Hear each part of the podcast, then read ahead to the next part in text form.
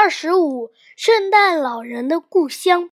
每年的圣诞之夜，孩子们就会盼望白胡子和白眉毛的圣诞老爷爷。他乘着驯鹿，拉着的雪橇，带着圣诞礼物，悄悄地给每个孩子送去。可是，你们知道圣诞老人的故乡在哪里吗？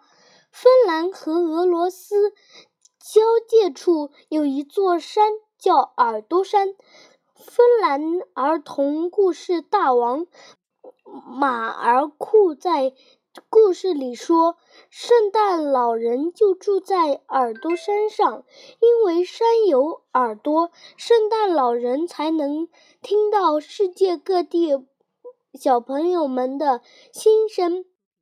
从那时起，孩子们就按芬芬兰耳朵山的地址给圣诞老人发信。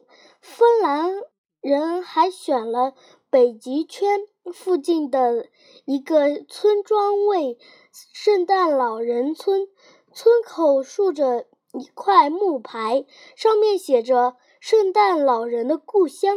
当你踏入圣诞老人村，迎接你的是由专人打扮的圣诞老人。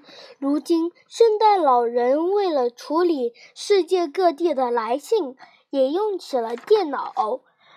每年的圣诞之夜，他仍驾着雪橇去分送礼物。如果小朋友收到，了圣诞老爷爷的礼物，那一定是你的家人在有展时向圣诞老人打过招呼呢。